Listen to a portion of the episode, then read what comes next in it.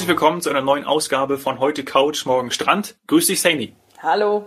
Aus den letzten Folgen ist der Wunsch erwachsen, dass wir uns die unterschiedlichen Hotelketten, Hotelkonzepte und Hotelkategorien mal genauer anschauen. Ist es für dich in Ordnung? Ja, passt sehr gut und mit erwachsen hast du ja direkt ein gutes Stichwort geliefert. Also es gibt ja die sogenannten Adults-Only Hotels. Da kommen wir dann gleich noch zu. Ja, lass uns mit den unterschiedlichen Hotelketten anfangen. Was gibt's denn da alles? Ich bin bei einem Reiseveranstalter und dann fange ich natürlich auch mit den sogenannten Reiseveranstalter-Hotels Konzernhotels haben wir letztes Mal schon gesagt, ähm, also Marken und Hotels, die ein Reiseveranstalter in den, in den Markt bringt, die er an seine Reisebüros, seine Online-Partner und auch eben an seine, an seine Kunden, an seine Gäste gibt und vermarktet. Die nennen wir eben Konzernhotels oder Eigenhotels.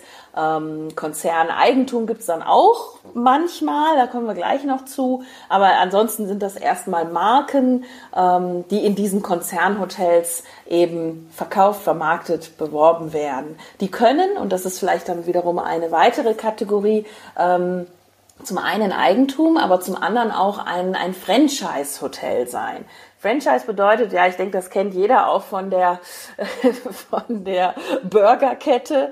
Ähm, also Franchise bedeutet nicht, dass man das Hotel gekauft hat oder im Eigentum hat ähm, und auch alles bestimmt bei diesem Hotel, sondern dass, dass man ein gewisses Konzept, ähm, eine, ein Corporate Design, also eine Farbgestaltung, ein, ein, ein gewisses, ähm, eine gewisse Regel, Regelwerk, Standards, mhm. dass man das eben an ein Hotel gibt und damit wird dieses Hotel eben Teil dieser Franchise-Kette und hat dann gleiche oder ähnliche Logos, Farbgebungen, Qualität, Leistung und so weiter. Also das kann zum einen Franchise sein und zum anderen ja, man kann auch einige Hotels natürlich im Eigentum besitzen.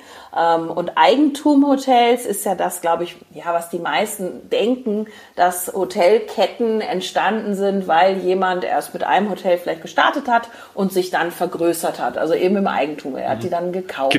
Gibt es eine bekannte Franchise? Marke, Franchise-Hotelmarke, die du nennen kannst? Also, wenn wir ehrlich sind, sind fast alle Hotels bekannten Hotelmarken, gerade auch äh, US-Ketten. Äh, das ist am Ende des Tages Franchise. Ah, okay. Ja, Kooperationen, Franchise, Management. Da gibt's noch so einige Feinheiten, aber wie gesagt, das würde den Rahmen sprengen. Manchmal kommt eben der Hotelmanager dann auch von dieser Kette, äh, wird darin ausgebildet und wechselt auch in diesen Ketten. Aber ja, die meisten äh, Kooperationen sind das, was wir sehen. Also du kennst zum Beispiel die ganz großen, die Marriotts, die Starwoods, Sheraton. Also das ist ja. ja eine Kooperation, eine Marke, eine Firma.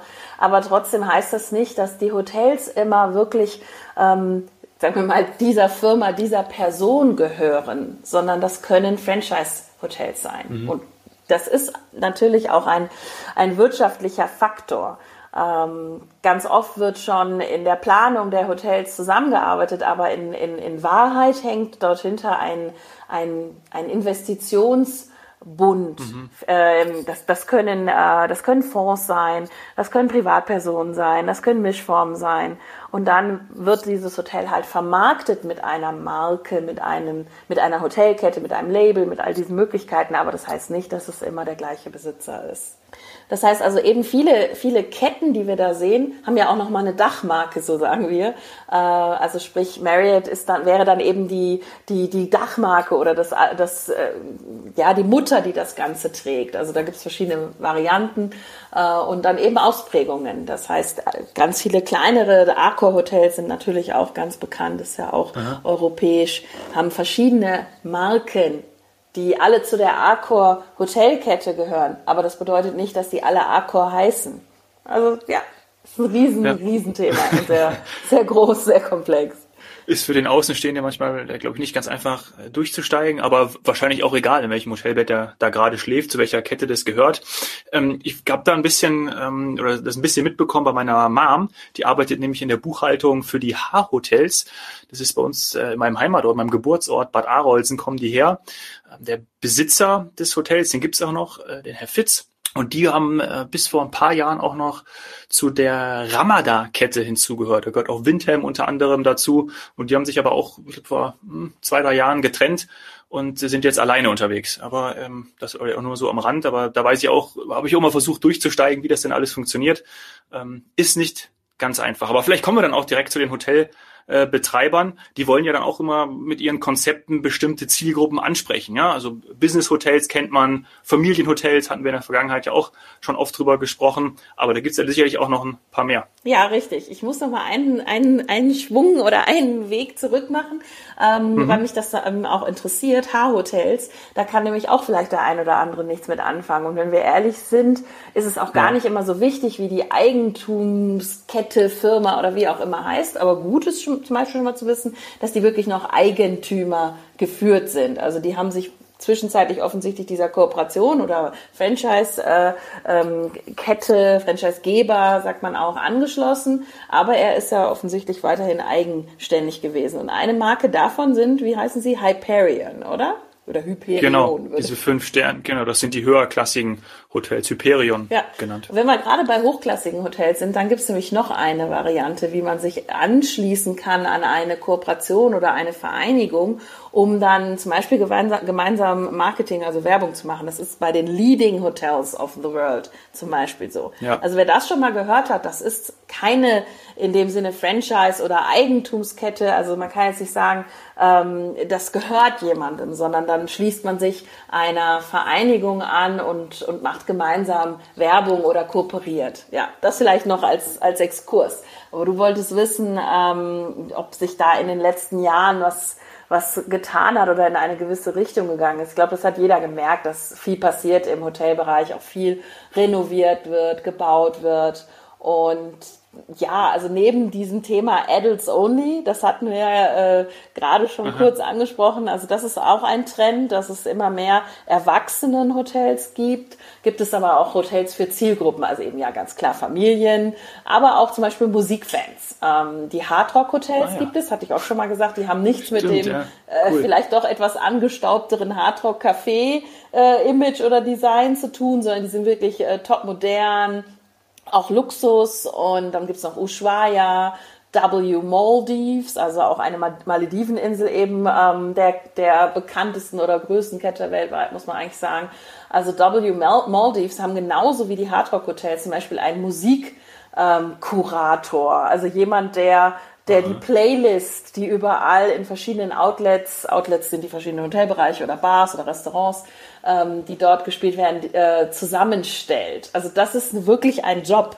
Es ist ein Mensch, der nur das macht, der für die Musik und ja, für dieses Feeling, für den Lifestyle, für die Stimmung äh, in diesen Hotels äh, zuständig ist. Ja, also da gibt's auch zum Beispiel auch Kreuzfahrten, die ganz klar nach einem äh, Musikmotto oder nach einer Musikrichtung äh, in ah, See stimmt, stechen ja. und auch sofort ausverkauft sind. Also gerade Musikfans äh, werden jetzt in ja. den letzten Jahren ähm, sehr, sehr äh, stark äh, betreut, sagen wir mal, mit diesen neuen Konzepten. Ja. ja. Und dann Stimmt, ich habe von so einer Rock-Kreuzfahrt äh, genau. gehört, wo nur äh, Rock und, und, Metal, Metal ja. gibt's ja auch. Metal ja, genau. Oder Metal Cruise heißt sie, glaube ich, sogar nur.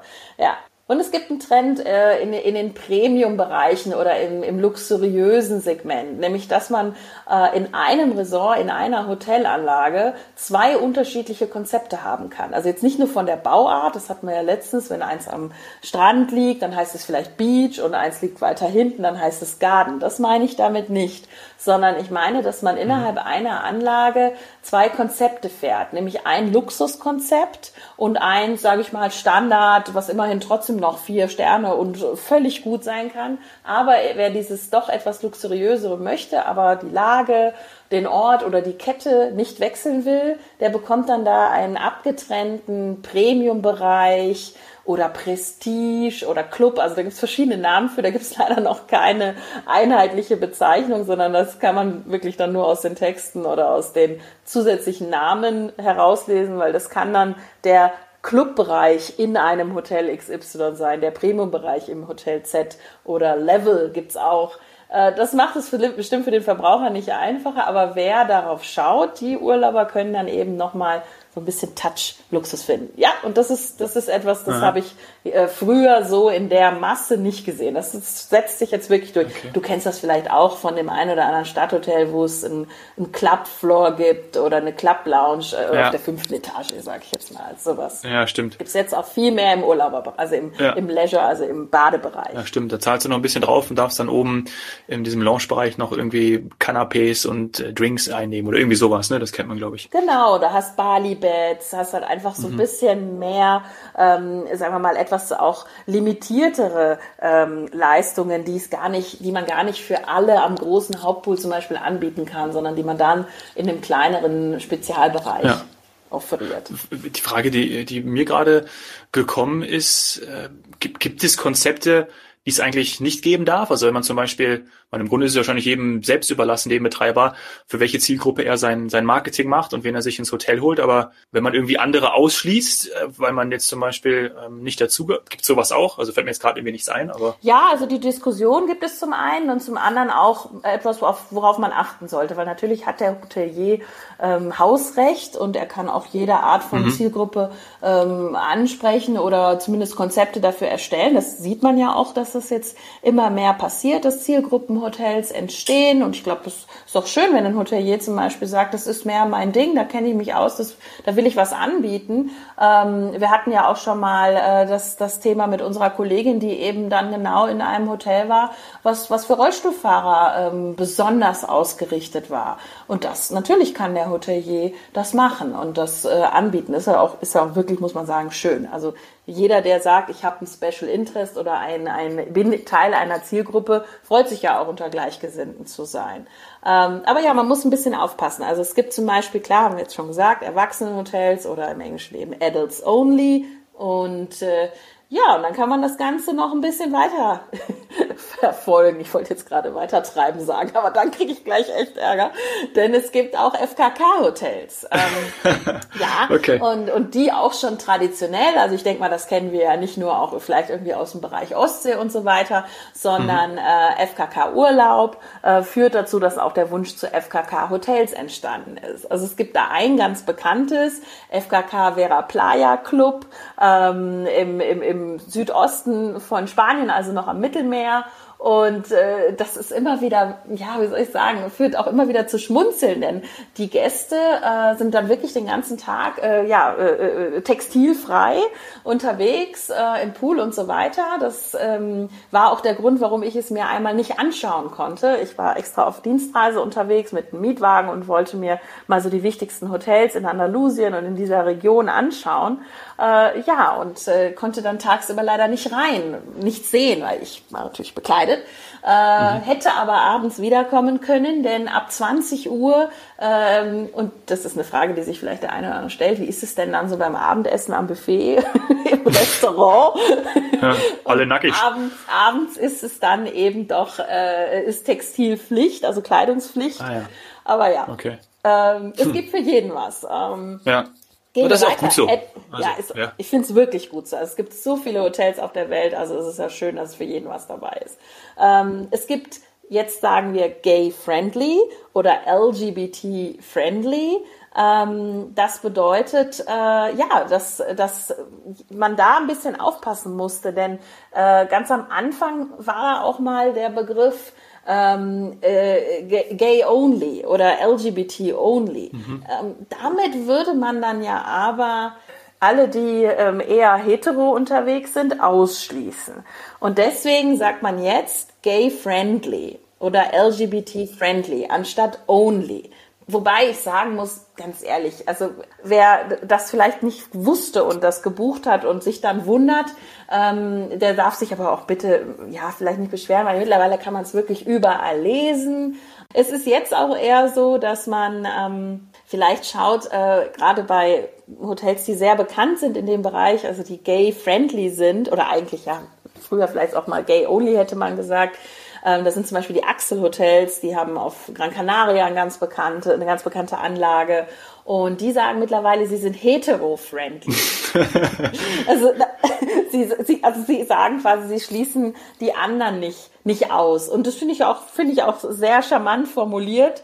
Ähm, und dann weiß jeder, die Zielgruppe ist halt eben doch eher gay oder LGBT. Und ähm, also in dem Fall bei Axel ist es tatsächlich auch eher gay. Und ähm, die anderen sind aber willkommen, die können gerne kommen. Bitte dann eben auch nicht beschweren, wenn, wenn man merkt, ah, da bin ich jetzt in einer bestimmten Zielgruppe unterwegs. Hier ist aber ein also anderes also Konzept. So, das weiß man dann einfach auch. Aber wie du sagst, ja, genau, sollte man ja auch vorher wissen. Klar ein anderes Konzept. Ja wie gesagt, also es gibt wirklich für jeden was, aber worauf wir jetzt achten müssen, ist, dass es in den Texten ausgeschrieben ist. Also wir können nicht hingehen und sagen, ähm, es ist ein Erwachsenenhotel oder es ist Adults Only und der, der Gast, der Kunde, der Online-Nutzer findet das nicht. Wenn er das dann nämlich nicht explizit ausgeschrieben bekommt und vielleicht doch sein Infant mitnimmt, das haben wir immer wieder, ob bewusst oder unbewusst, werden dann so kleine Frummel, so wie dein kleiner, dann doch auf einmal mit so in ein äh, Erwachsen in so ein Erwachsenenhotel genommen, weil man sich, ja, man denkt, es geht. Mhm. Ich muss die ja vielleicht gar nicht in der Buchung angeben, denn in der Buchungsstrecke kannst du ja für zwei Erwachsene und ein Infant, also ein Baby bis unter zwei Jahren buchen, ohne es anzugeben. Es braucht ja auch keinen Sitzplatz. Das ist aber eben nicht im Sinne des Erfinders eines Erwachsenenhotels. Also da hat es natürlich schon Probleme gegeben, deswegen muss das klar ausgeschrieben sein. Also wenn mein Kleiner mitkommt, dann wird's, wird er zu hören sein ab und zu mal. Genau. Und das möchte er dann, also wenn wir ehrlich sind, dann möchte das keiner. Dann, genauso wie es gibt dort auch Hotels, die sind besonders auf Tiere oder Hunde äh, ausgerichtet. Auch das macht natürlich Sinn, wenn man das vorher weiß, wenn man vielleicht dann da hingeht und man hat äh, jetzt irgendwie eine Hundehaarallergie. Also ja, ja. es sollte Verstehe. alles, aber es ist für jeden was da. Gibt es denn für dich etwas, was du favorisierst, also was dein Konzept ist, wo du sagst, hey, ähm, das, das finde ich gut, das finde ich vielleicht sogar am besten? Ja, wird wieder sehr schwer für mich äh, zu beantworten. Es gibt mhm. tatsächlich viel, viel, was mir gerade an den modernen Konzepten gut gefällt.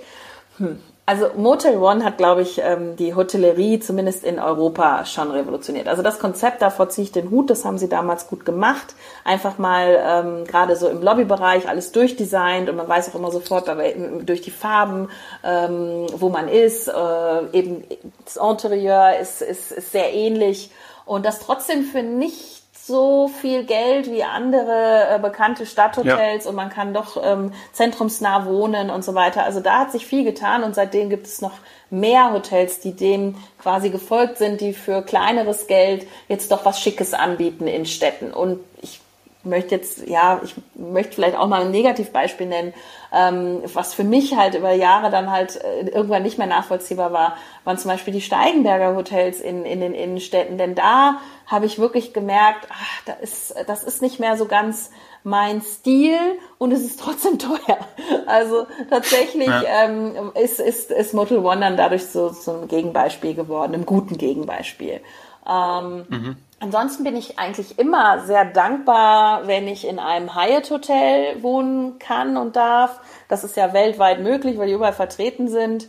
Äh, und ich freue mich dann immer ganz besonders aufs Frühstück, weil äh, neben dem, dass das die natürlich Standardqualität, äh, Zimmer, Hardware, es ist immer alles top ähm, in den Hyatt-Hotels, aber beim Frühstück weiß ich, kann ich mir immer Egg Benedicts bestellen. Und das hat so was, äh, ja, das ist dann dieses typisch amerikanische ja, Frühstück. Ähm, ja, das ist, ein, das ist ein Hotelkonzept, wo ich ähm, nicht enttäuscht wurde bisher.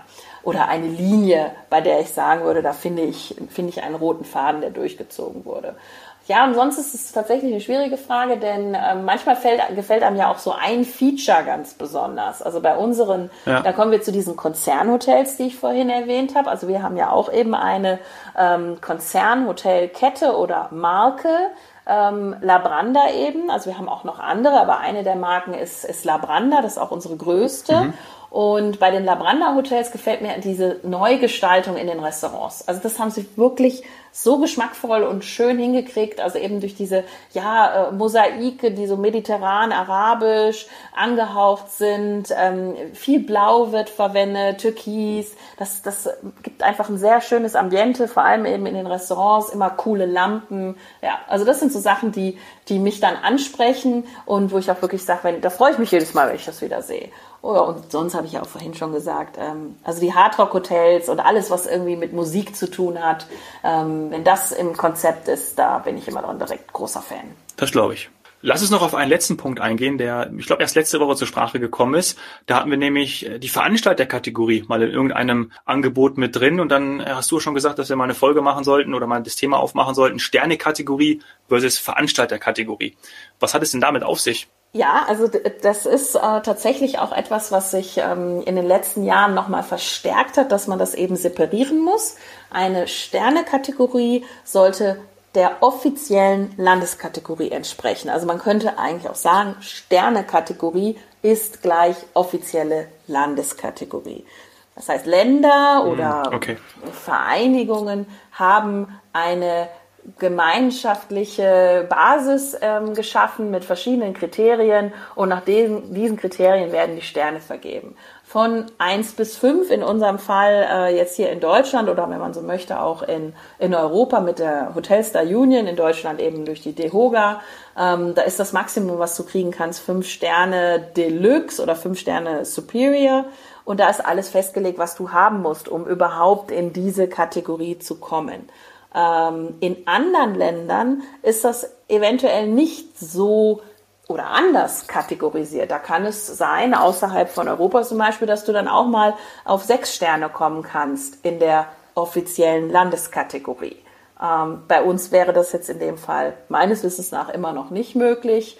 Ähm, und was es auch gibt, ähm, dass einige Hotels sagen, sie möchten aber nicht von der DEHOGA offiziell klassifiziert werden oder es gibt vielleicht das eine Thema, was sie nicht haben. Früher war ganz oft äh, Telefon oder Fernseher. Was ist, wenn jetzt jemand sagt, nee, bei mir gibt es das alles nicht mehr im Zimmer, ähm, aber bei mir ist dafür, was weiß ich, äh, äh Wifi, also WLAN gratis und, und ich habe ein Tablet dort liegen. Kann ja sein. Mhm. So, wenn man aber jetzt äh, dann sagt, nein, ich bin trotzdem in Luxushotel, ähm, ich bin aber nicht klassifiziert, ich, dann kann, könnte man sich Grand Hotel nennen Wobei man das auch machen kann, wenn man einen Stern hat oder gar keinen. Beim Grand Hotel ist zum Beispiel nicht geschützt.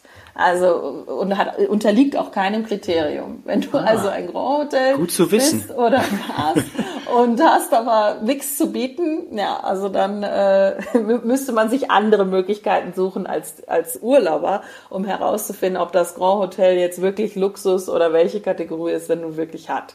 Äh, und da kommt der Veranstalter ins Spiel. Der Veranstalter also eben ein Reiseveranstalter, klassifiziert selber, um quasi nochmal selbst eine Empfehlung, eine Aussage zu machen, ähm, wie man dieses Hotel einschätzen kann. Und da wir ja durch entweder unsere Mitarbeiter vor Ort oder selbst diese Hotels kennen, wird es dann eben klassifiziert. Ganz häufig haben wir den Fall, dass man fünf Sterne Landeskategorie hat und der Veranstalter vergibt 4,5 mhm. weil er eben sagt, da fehlt noch so ein Ticken zu einem absoluten Luxushotel. Ist aber trotzdem ein Top-Produkt, ein Top-Hotel, kann man wunderschönen Urlaub haben. Aber bitte erwarten Sie jetzt nicht, dass immer überall schon morgens äh, lange Hosen getragen werden. Ähm, also jetzt wirklich alles nur als, als Beispiel. Es gibt verschiedene Gründe, warum man dann sagt, nein, also absoluter Luxus ähm, ist es dann dort in dieser Region. Für dieses eine Haus vielleicht nicht, aber vielleicht fürs Nachbarhotel. Bei dem machen wir jetzt 4,5. Und wir mussten auch als Reiseveranstalter ähm, rund um die Einführung der EU-Pauschalreiserichtlinie aus unserer Kategorie ähm, Sonnen oder angedacht waren damals auch Kreise oder so, aber auf jeden Fall keine Sterne mehr machen. Also man hat teilweise in den Veranstalterkatalogen oder auch online dann sowohl Sterne von uns gesehen, ähm, als auch die offizielle Landeskategorie. Und das eben gibt's jetzt nicht mehr. Wir mussten umstellen. Das heißt, bei uns sieht man jetzt immer Sonnen. Ähm, und diese Sonnen bitte nicht verwechseln mit den Sternen der offiziellen Landeskategorie. So, jetzt okay. kommt noch eine Besonderheit. Wenn ich jetzt online buche oder ich bin im Reisebüro und dort werden auch nochmal, ähm, ich sag mal, eine Zahl, Punkte, Sonnen oder was auch immer angezeigt dann ist es oft so, dass man ähm, einen Durchschnitt sieht aus den Reiseveranstalterkategorien. Denn diese Kanäle arbeiten ja nicht nur mit einem Reiseveranstalter, sondern mit vielen Reiseveranstaltern zusammen. Und die Systeme machen aus den Kategorien der Veranstalter, also jetzt Sonnen, einen Durchschnitt. Das heißt, wenn jetzt drei Veranstalter sagen, das Hotel hat vier Sterne und zwei sagen aber, das Hotel hat fünf Sterne, in ihren Sonnenkategorien, sage ich jetzt, dann wird man wahrscheinlich das ist ein, ist, da ist eine Logik und ein Berechnungsmodus hinterlegt, dann wird man wahrscheinlich online oder in den Reisebüros auch eben die 4,5 sehen als Durchschnitt. So, mhm. jetzt, und jetzt kommt noch was. Äh, es gibt dann noch die Bewertungen, die man auf Online-Portalen, TripAdvisor, Holiday Check ähm, oder auch bei einigen Buchungsplattformen ja direkt zu diesen Hotels bekommt, weil die Mitglieder, die User ähm, schon selbst eine Bewertung abgegeben haben. Und das ist auch dann wiederum ein Durchschnitt, der mir angezeigt wird von allen, die bisher bewertet haben. Mhm. Also, man sieht wieder, es gibt so viel, eine zusätzliche Beratung oder jemand, der sich auskennt, kann nicht schaden. Denn wenn ich jetzt zum Beispiel nur auf Bewertungen schaue und da waren aber jetzt gerade nur Nörgler, weil da eine Woche lang vielleicht auch mal jetzt äh, ein nicht gut gelaunter Kellner unterwegs war in einem Hotel, aber ansonsten ist das Hotel top. Und ich sehe vielleicht eben nicht die Veranstalterkategorie oder die offizielle Landeskategorie, ähm, vielleicht geht mir dann äh, ein gutes Angebot oder das genau für mich passende Hotel flöten. Also ja, es gibt durchaus viele Kategorien.